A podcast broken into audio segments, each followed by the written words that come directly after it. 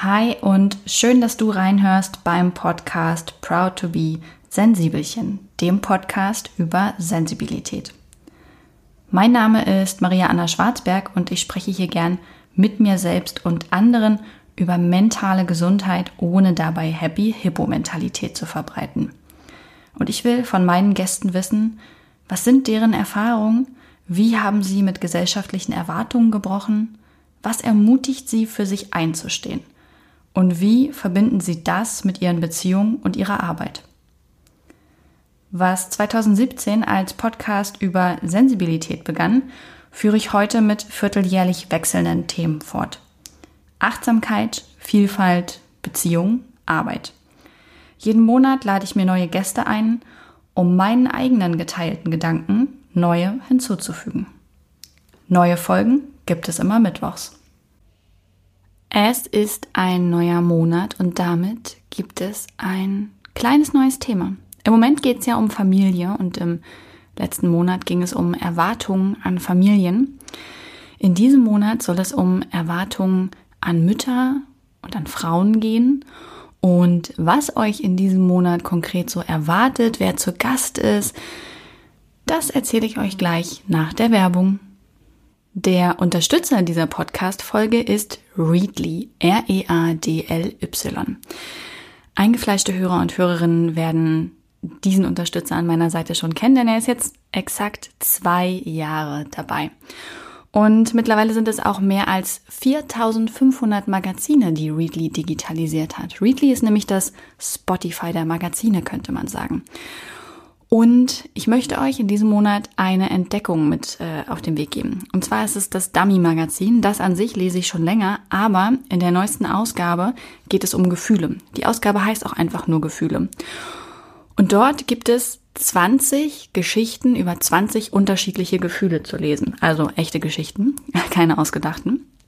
Und es geht um gar keine Gefühle haben, um Negativemotionen wie Wut oder Hass, Verzweiflung, Einsamkeit, aber auch um positive Emotionen wie Liebe, Freundschaft, Begeisterung. Es ist ein wirklich fantastisches Magazin geworden und wenn du da kostenlos reinlesen möchtest, dann kannst du gern Readly einen Monat umsonst ausprobieren. Einfach auf readly.com slash Maria gehen, also r-e-a-d-l-y.com slash Maria. Und dann kannst du es einfach einen Monat umsonst ausprobieren. Readly mit diesem coolen Magazin, aber auch all den anderen. Wenn du bleiben möchtest, kostet es 9,99 Euro pro Monat. Du kannst aber auch einfach vorher kündigen und hast umsonst einen Monat gelesen. Vielen Dank an Readly für die langjährige Zusammenarbeit und die Stützung, Unterstützung dieser Podcast-Folge. Jetzt geht es weiter mit dem eigentlichen Thema. Erwartungen an Mütter, Erwartungen an Frauen. Es ist mir durchaus bewusst, dass es auch Erwartungen an Männer gibt ähm, oder generell an alle Personen, die Kinder bekommen. Und dennoch möchte ich mich in diesem Monat speziell auf Frauen fokussieren, weil sie in vielen Punkten nicht gleichberechtigt gesehen werden, weil ihnen in vielen Punkten die Kompetenz abgesprochen wird und das eben bedeutend mehr, als es bei den Männern in den familiären Beziehungen vorkommt. Und heute gibt es diese Solo-Folge mit mir, in der erzähle ich euch etwas über Erwartungen an Frauen im ganz generellen, also nicht nur in Familien, sondern einfach aus meiner Erfahrung, mit welchen Erwartungen ich in meinem Leben so konfrontiert gewesen bin. Und in der nächsten Woche wird es einen tollen Gast geben. Und zwar Susanne Mirau. Sie ist die Gründerin von Geborgen Wachsen. Und sie hat ein wahnsinnig tolles Buch geschrieben, das heißt Mutter sein. Und in diesem Buch geht es um die Erwartungen an Mütter. Und genau darüber werden wir auch in der nächsten Woche sprechen. In der Woche drauf wird es wieder eine Premiere der ganz anderen Art geben, denn meine Mama ist im Interview zu Gast.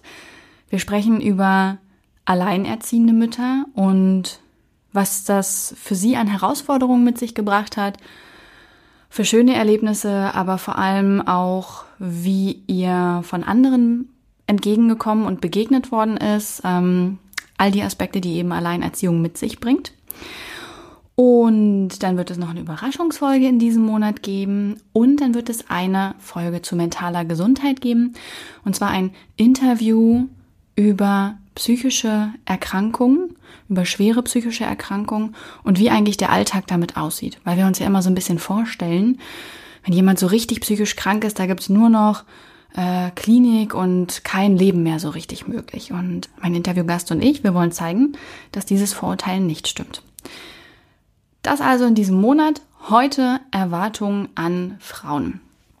Ich bin ganz ehrlich, mir ist das ewig lang, so bis Mitte, Ende 20, nicht wirklich, also mir ist es unterbewusst aufgefallen, dass es bestimmte Erwartungshaltungen an Frauen gibt, aber mir ist es nicht bewusst aufgefallen.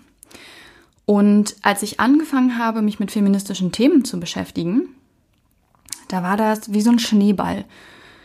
Ich habe auf einmal gar nichts anderes mehr gesehen. Ich konnte nicht mehr wegsehen. Es überall ploppte es auf in meiner eigenen Erfahrung, aber auch was ich in meinem Umfeld gesehen habe, erlebt habe.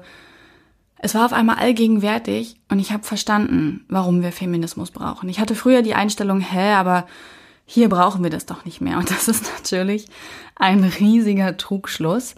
Ähm, ja, der sich dann, wie gesagt, äh, etwas verändert hat oder dem ich erlegen bin vorher.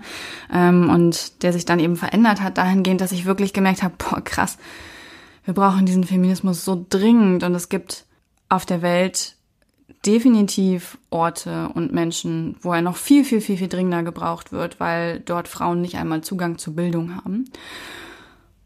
Aber auch hier haben wir immer noch ein großes Defizit. Und es gelten andere Erwartungen an Frauen als an Männer.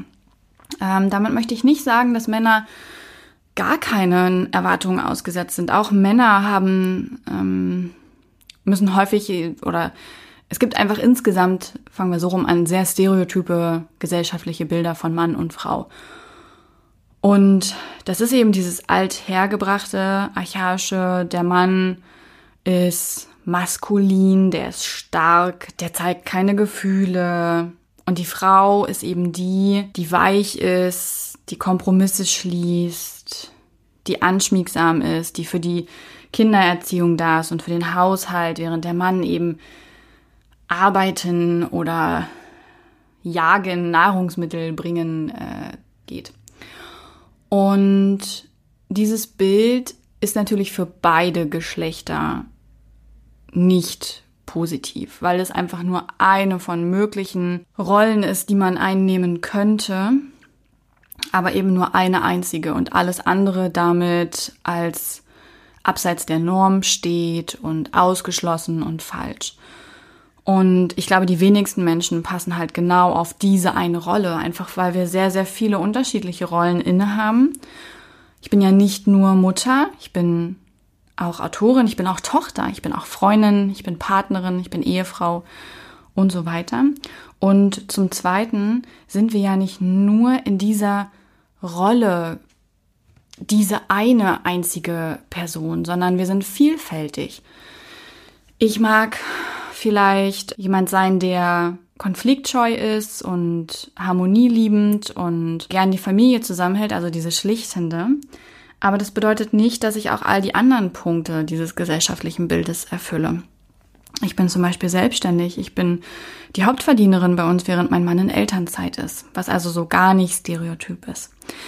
Was ich damit sagen möchte, ist, dass es an beide Seiten sehr starke Erwartungen gibt.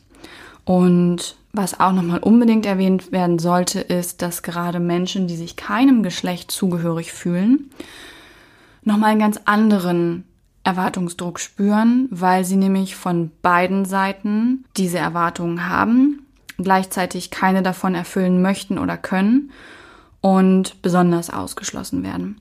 Wer möchte, kann sich dazu gern die Folge mit Linus Giese anhören. Wir haben über Transgender gesprochen. Linus ist ein Transmann. Und es war auch für mich ein sehr augenöffnendes Interview, in dem ich sehr viel dazugelernt habe. Also kann ich nur empfehlen. An dieser Stelle jetzt aber die Erwartungen an Frauen, da Frauen eben nicht gleichberechtigt sind, sondern immer wieder benachteiligt werden, sei es an puncto Einkommen, Gender Pay Gap, ich glaube, dies Jahr war im April oder Mai, bis dahin haben theoretisch Frauen umsonst gearbeitet im Vergleich zu Männern. Und ähm, sei es der Zugang zu Bildung, sei es Gewalt an Frauen, ähm, ganz großes Thema jetzt gewesen, als Joko und Klaas ihre Sendezeit dafür freigegeben haben für Männerwelten, um einmal ganz laut aufmerksam zu machen. Ja, und ich habe das, wie gesagt, ewige Zeiten nicht bewusst gemerkt. Und als ich dann angefangen habe zu reflektieren, habe ich gemerkt, dass ich an sehr, sehr vielen Punkten diesen Erwartungen nachgegeben habe, beziehungsweise bewusst damit kokettiert habe. Wenn ich zurückdenke, mm, zum Beispiel an meine Kindheit und Schulzeit, dann fällt mir vor allem auf oder fällt mir bewusst auf, dass ich mich selber nicht schön gefunden habe aber wusste, dass andere Menschen mich schön finden und dass ich das bewusst eingesetzt habe. Und das finde ich ist etwas sehr, sehr krasses. Ich gehe mal auf das erste ein, nämlich dieses, ich habe mich nicht schön gefunden. Das finde ich rückblickend sehr traurig und sehr schade und das ist heute auch nicht mehr so. Ich habe heute natürlich auch immer noch Anflüge, in denen ich denke, oh, ähm, das ist alles, alles nicht gut und nicht richtig und ich bin nicht gut und ich bin nicht richtig. Aber es ist sehr viel seltener geworden. Aber ich weiß, dass ich in jungen Jahren das immer gedacht habe. Ich fand meine Füße schrecklich. Ich fand meine Beine mit den Knien schrecklich. Ich fand meinen Po zu groß. Ich fand meinen Bauch nicht schön. Da war viel zu wenig weibliche Rundung. Meine Brüste waren zu klein. Dann war es mir alles zu rund. Meine Arme fand ich nicht schön. Die waren oben nicht schlank genug und meine Finger nicht. Mein Daumen ist zu breit.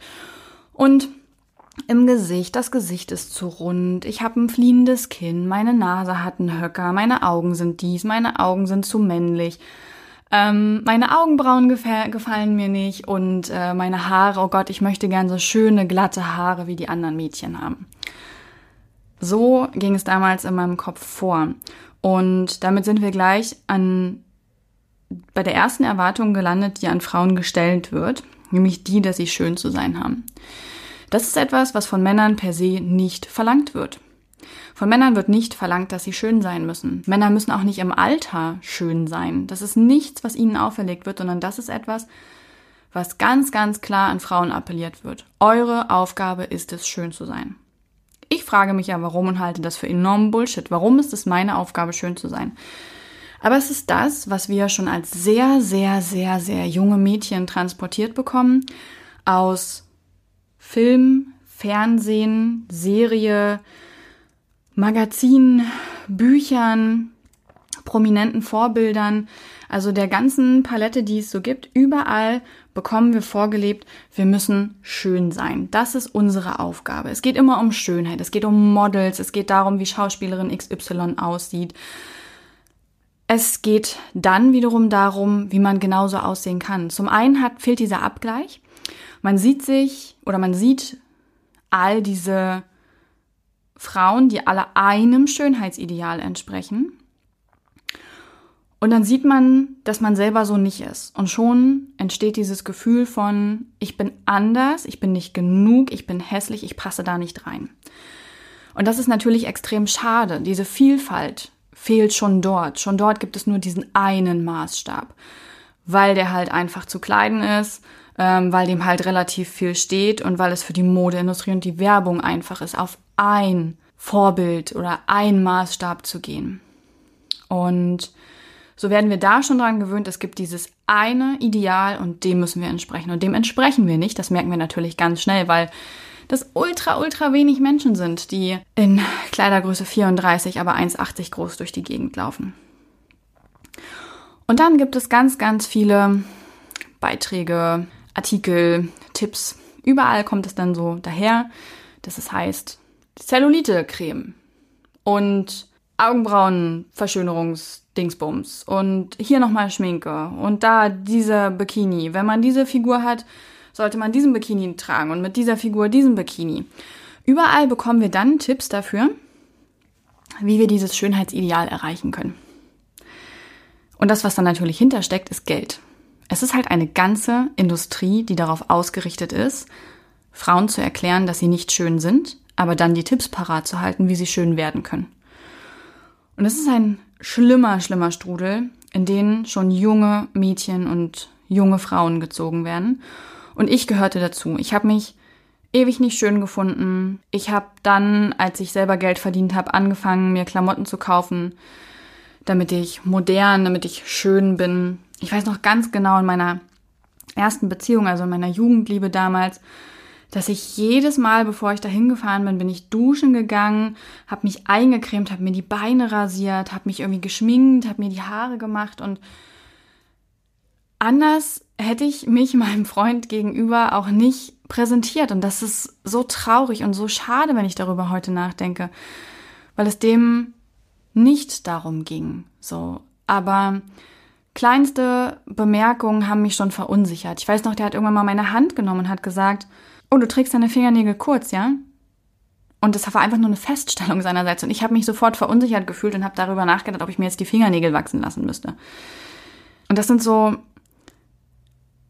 das sind Momente, die, bei denen ich heute rückblickend denke, wie schön wäre das gewesen, wäre ich nicht so unsicher in mir gewesen, hätte ich nicht mein Leben lang mit diesen Erwartungsbildern schon, wäre ich nicht schon immer damit konfrontiert gewesen, sondern hätte gelernt, dass ich ich sein darf, dass ich natürlich sein darf, dass Menschen vielfältig sind, dass jeder Mensch anders aussieht und damit schön ist, dann hätte ich allein schon diese Beziehung wahrscheinlich viel mehr genießen können.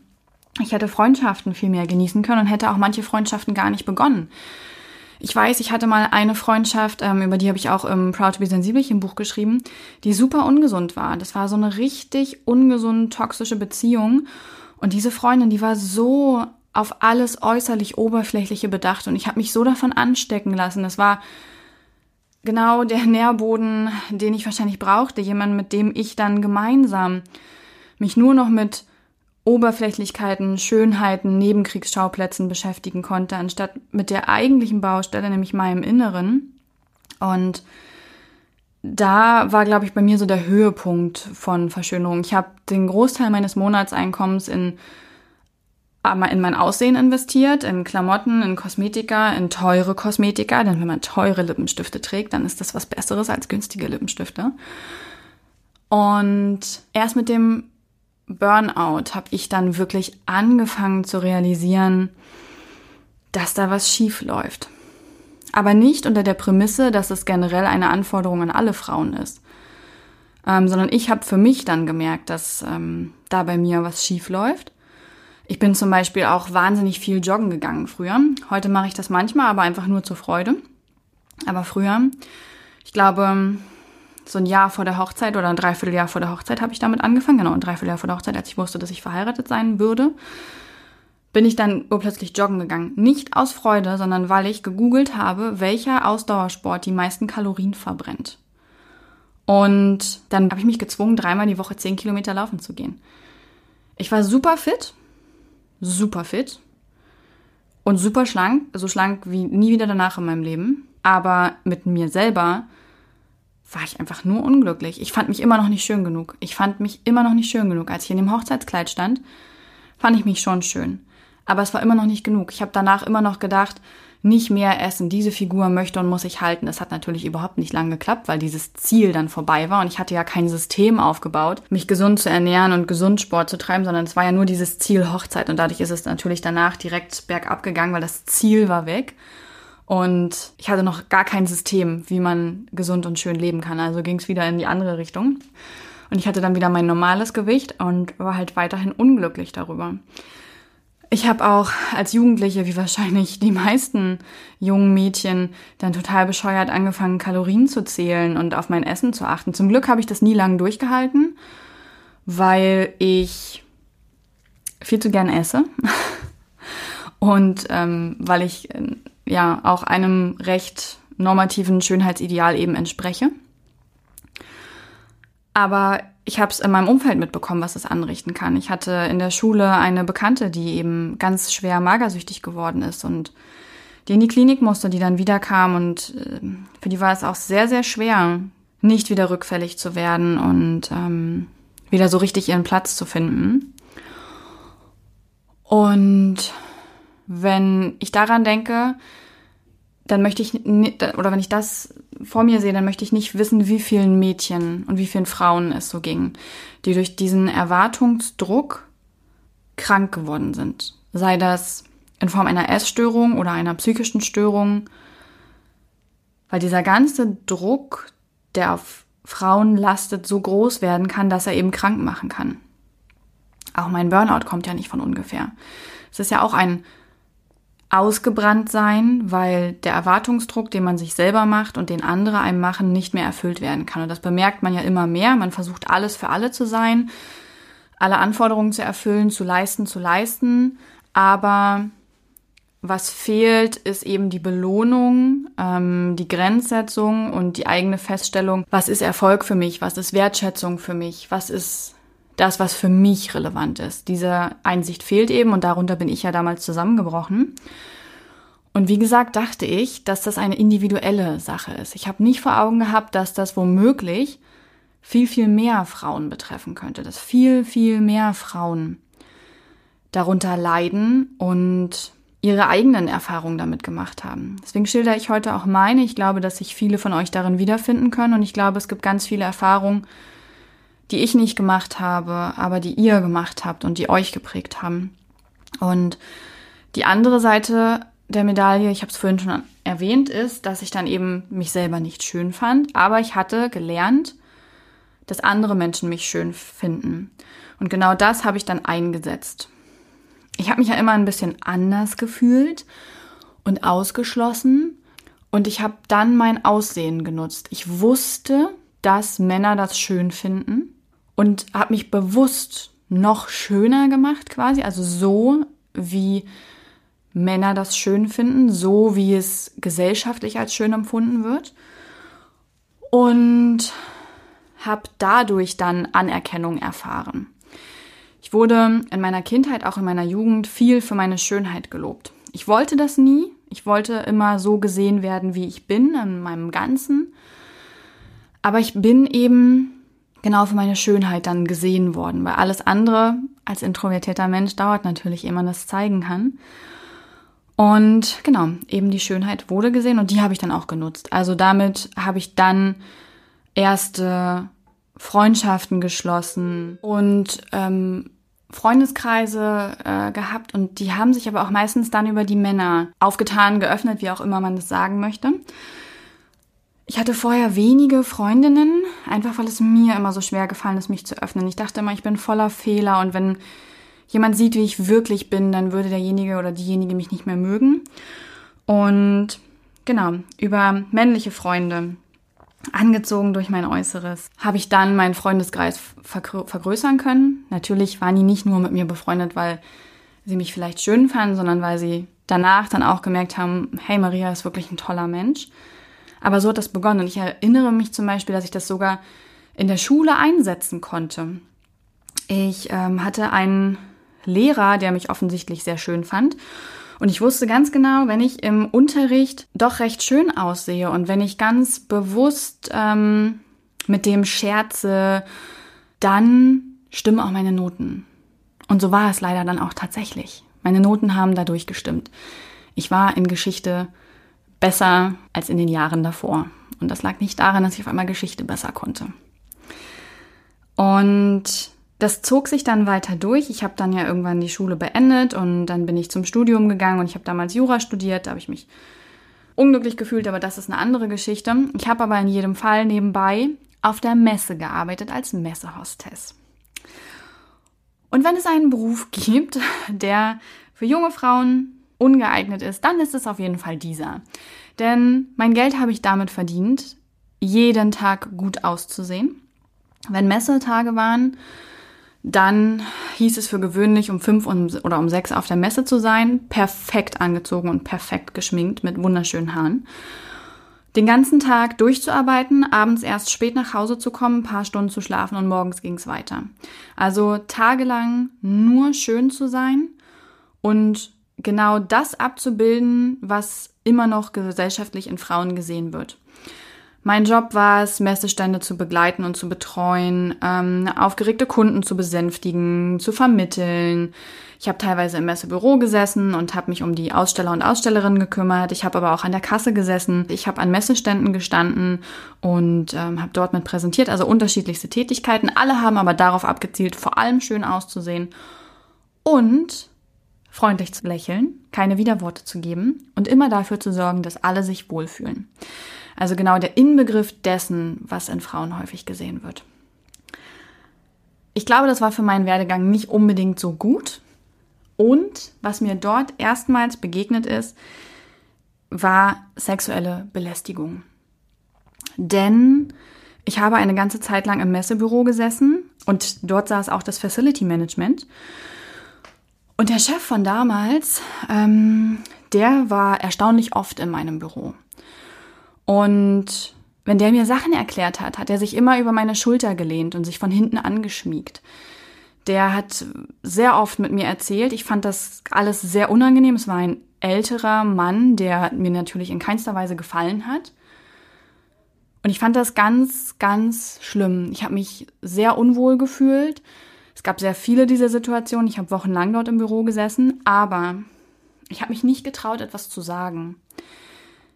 Es gab auch vorher Momente, der typische Arschgrabschall in der Disco, blöde Sprüche von anderen, all diese Dinge, die gab es auch vorher. Aber das war für mich so die schlimmste Erfahrung an der Denunzierung einer Frau, an Gewalt an einer Frau, Übergriffigkeit, Machtdemonstrationen. Man kann es nennen, wie man es will.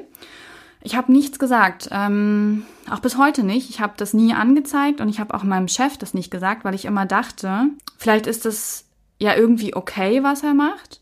Und zum Zweiten, was ist denn, wenn ich das an die große Glocke wirklich hänge und dann glaubt mir niemand? Oder auch mir glaubt man und derjenige bekommt dann Probleme bei der Arbeit oder mit seiner eigenen Familie. Ich war also weiterhin in dieser Rolle gefangen, als Frau mich zurückzustellen, weil ein Mann einen Nachteil erlangen könnte. Weil ich doch die bin, die schlichtet und die freundlich ist und schön und die nicht negativ auffällt. Und auch das ist ein Erwartungsdruck, der eben so an Frauen gestellt wird. Ich in meinem Leben musste zum Glück keine schlimmeren Erfahrungen machen, aber mir hat die ehrlicherweise schon gereicht. Und meine Konsequenz daraus war nicht, dass der Mann sich falsch verhalten hat, sondern dass ich nicht mehr so mein Äußeres einsetzen kann, um anerkannt und befreundet zu sein, sondern dass der Fehler bei mir liegt. Dabei ist es natürlich aus heutiger Perspektive völlig scheißegal, was ich damals getragen habe oder wie ich mich verhalten habe. Niemandem gibt es das Recht, meine Grenzen zu übertreten. Und dennoch habe ich daraus geschlossen, ich habe etwas falsch gemacht. Ich muss das ändern. Und ich würde rückblickend sagen, das war so der Beginn ähm, des innerlichen Rückzugs auch bei mir, weil ich diese, dieses eine Muster, das ich hatte, diese eine Strategie, Menschen für mich zu gewinnen über mein Äußeres und meine Freundlichkeit, die wollte ich nicht mehr einsetzen. Mm, und ich bin dann ja auch, ähm, ich habe das Studium ja irgendwann gewechselt, also ich habe noch eine Weile auf der Messe gearbeitet, aber ich habe nicht mehr auf dieser Stelle gearbeitet. Übrigens wäre es auch für andere Frauen sicherlich schön gewesen, wenn man das gemeldet hätte, weil dann nämlich auch andere junge Frauen nicht mehr auf diese Stelle gesetzt worden wären. Aber soweit war ich damals noch nicht. Ähm, in jedem Fall habe ich dann damals das Studium gewechselt und so weiter. Aber ich würde schon sagen, das war so der beginnende Punkt, an dem ich gemerkt habe, das Muster greift nicht mehr oder ich will es nicht mehr einsetzen. Es hat noch ein paar Jahre gedauert bis zum Burnout, aber das ist so ein Marker. Fällt mir gerade ganz persönlich auf. Ich möchte damit nicht sagen, dass das die einzige Erwartung an Frauen ist. Und auch nicht, dass die immer genau dahin führt in die Erfahrungen, die ich gemacht habe.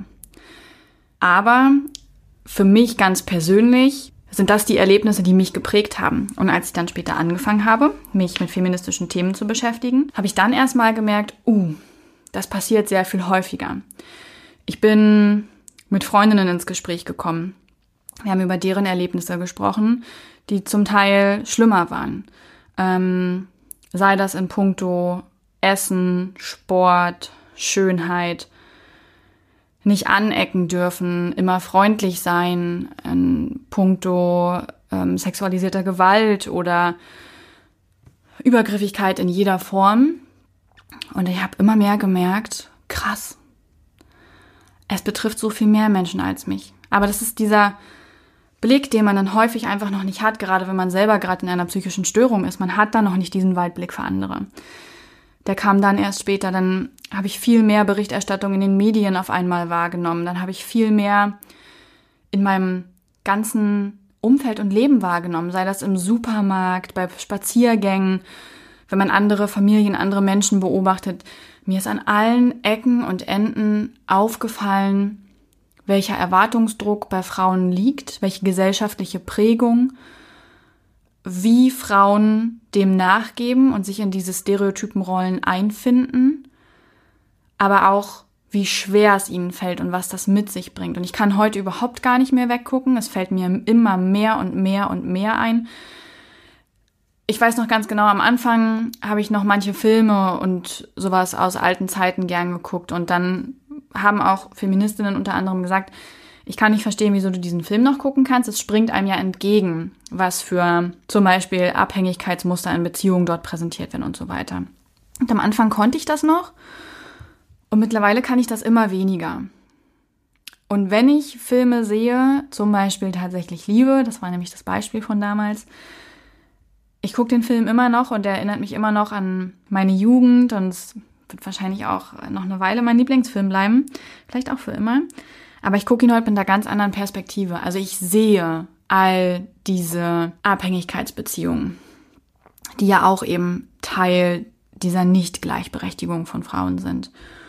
Und ich merke auch, dass sich sowohl mein Film, Serien als auch mein Leseverhalten verändert hat.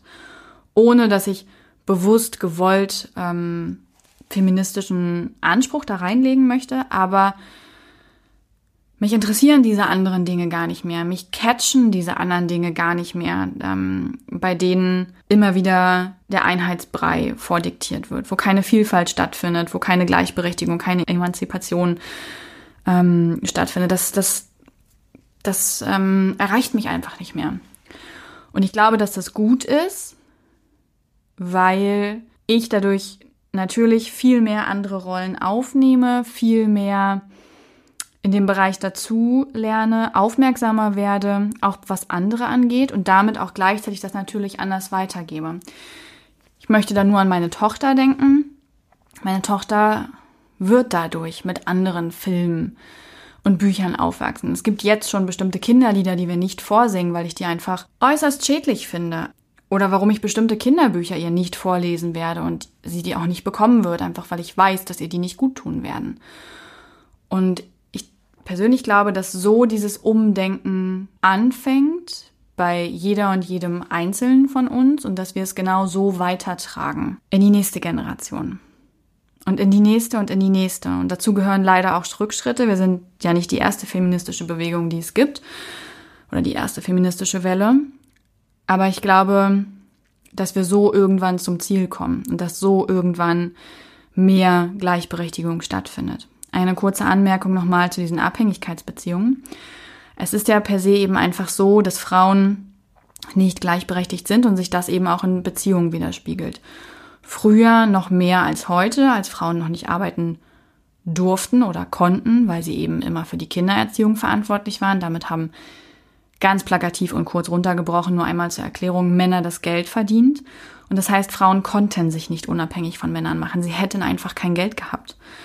Und das hat natürlich das nochmal befeuert. Frauen haben ja auch früher ganz bewusst ähm, keinen Zugang zur Bildung bekommen, weil sie ja auch nicht arbeiten gehen sollten damit und weil sie auch nicht klug sein sollten, weil sie dann ja auch Dinge hinterfragt hätten.